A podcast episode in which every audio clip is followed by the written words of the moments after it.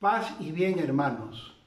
Continuando con la serie Los 18 milagros de Jesús en el Evangelio de San Marcos, esta vez nos toca reflexionar el milagro número 14. Meditemos la palabra de Dios para que sea directamente la palabra la que nos ilumine. Marcos 7 del 31 al 37. Curación de un tartamudo sordo. Se marchó de la región de Tiro y vino de nuevo por Sidón al mar de Galilea, atravesando la Decápolis. Le presentan un sordo que además hablaba con dificultad y le ruegan imponga la mano sobre él. Él, apartándolo de la gente a solas, le metió sus dedos en los oídos y con su saliva le tocó la lengua. Y levantando los ojos al cielo, dio un gemido y le dijo, Efatá, que quiere decir, ábrete. Se abrieron sus oídos y al instante se soltó la atadura de su lengua y hablaba correctamente. Jesús le mandó que a nadie se lo contara. Pero cuanto más se lo prohibía, tanto más ellos lo publicaban. Y se maravillaban sobremanera y decían, todo lo ha hecho bien, hace oír a los sordos y hablar a los mudos. Palabra del Señor, gloria a ti, Señor Jesús. En este milagro 14 vamos a contemplar cómo nuestro Señor Jesucristo hace una curación integral a un tartamudo que además es sordo. Jesús cura a un hombre completamente imposibilitado de mucho tiempo. Veremos cómo primero sanará su sordera y después lo capacita para hablar correctamente.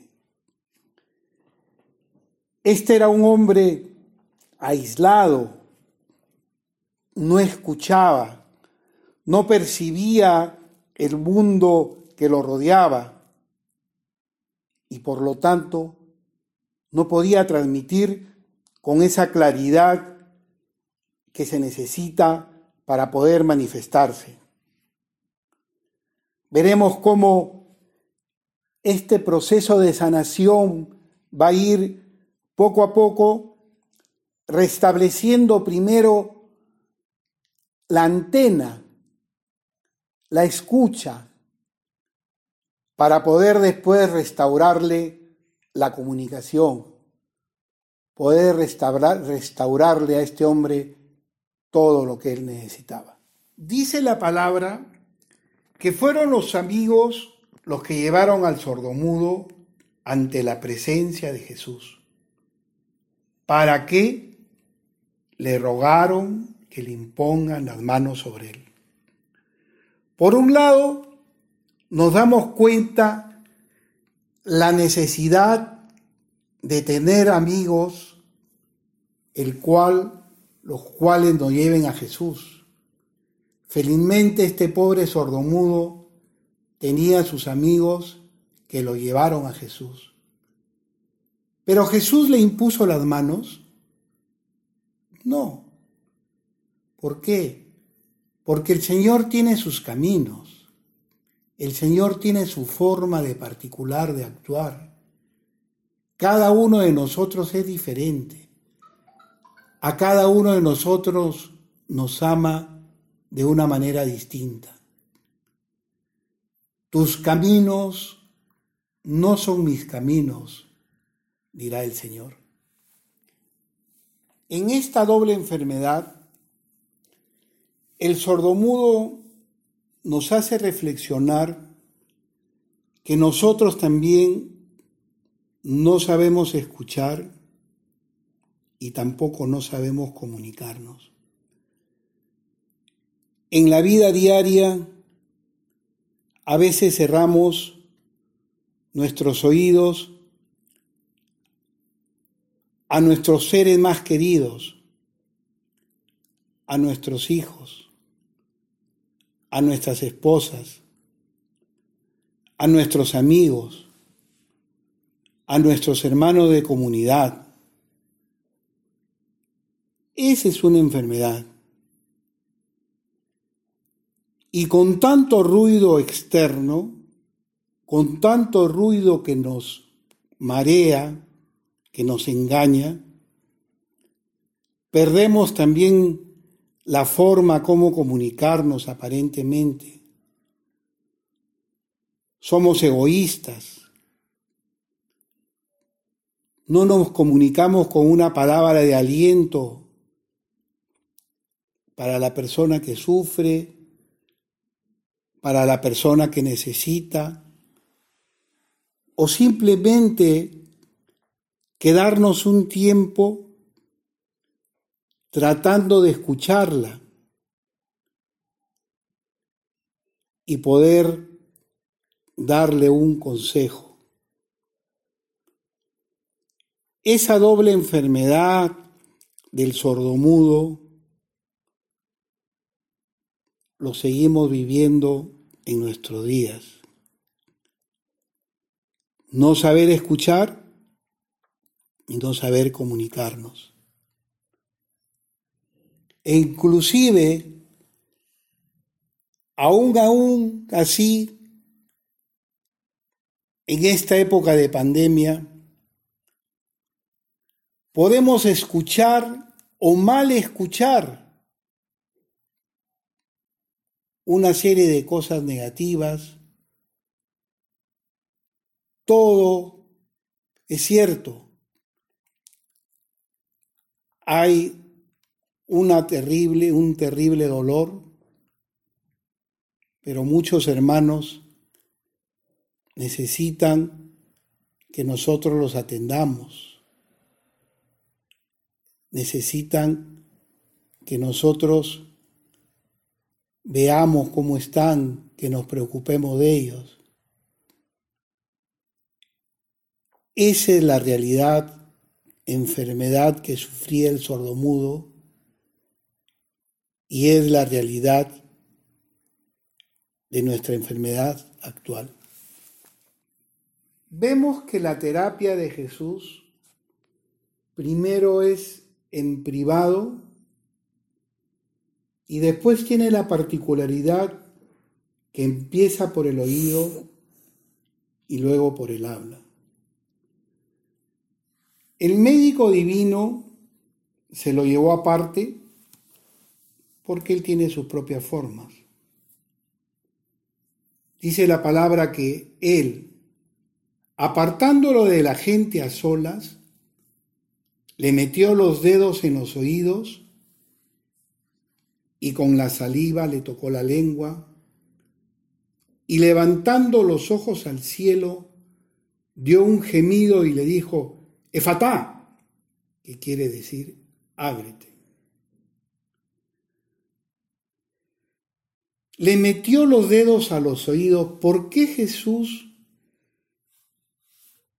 esta vez usaría esa forma de sanar al sordomudo? Recordemos que el dedo de Dios se ve en la Biblia muchas veces. Cuando los magos de Faraón le dijeron, es el dedo de Dios el que se ha enfurecido.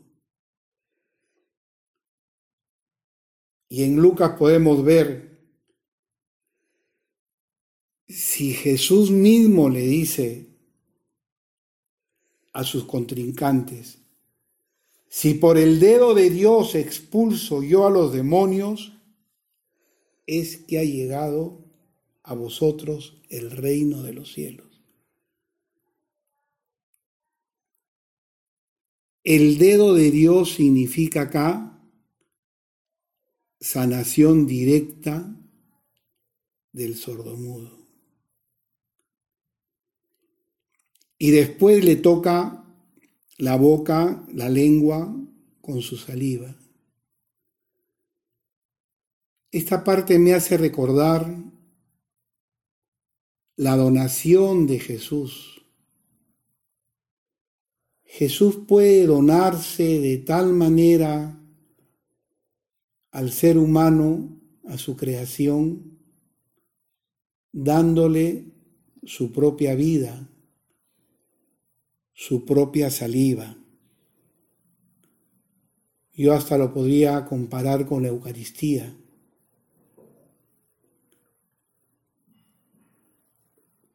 Y como siempre que estaba acostumbrado Jesús, orando, elevando las manos al cielo, dirigiéndose al Padre, grita, éfata, ábrete, ábrete, libérate, ábrete para que sientas mi salvación para que escuchen mi bendición. Esa es la forma particular de Jesús.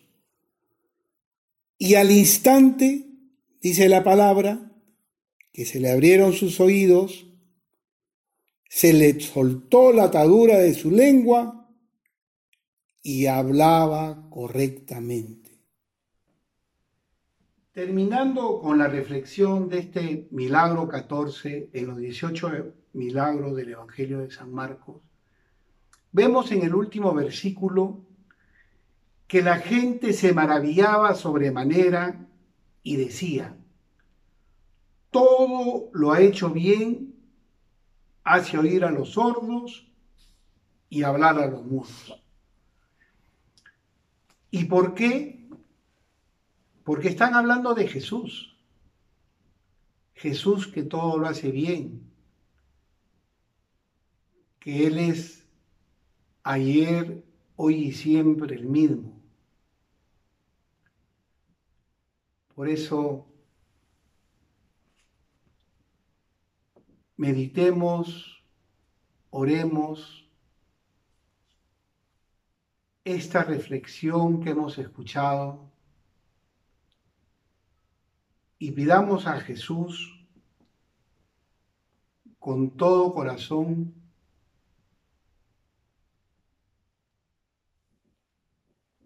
que nos acoja en esta oración. Señor Jesús, te pedimos que por tu santa palabra que es viva y eficaz, por tu poder, porque todo lo haces bien, siempre. Te pedimos, Señor, que abran nuestros oídos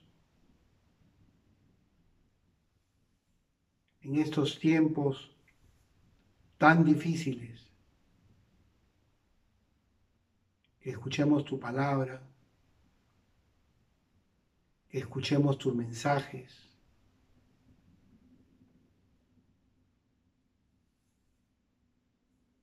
De toda tu iglesia, de nuestros obispos,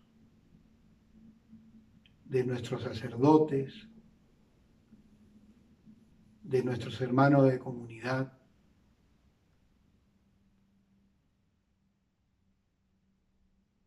Te pedimos, Señor, que sanes nuestra sordera,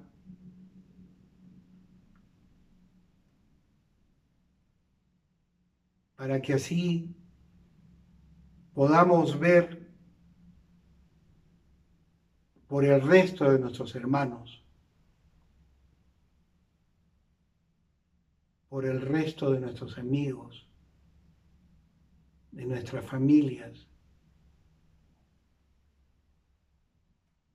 Todos lo necesitamos, Señor. que sea como tú lo mandaste, que nos conozcan por la forma que nos queremos. Gracias Señor, porque sabemos ya desde ahora este milagro 14 que se está cumpliendo en nosotros. Queridos amigos, los invitamos para el próximo milagro 15. Estén atentos porque también le va a llegar su milagro.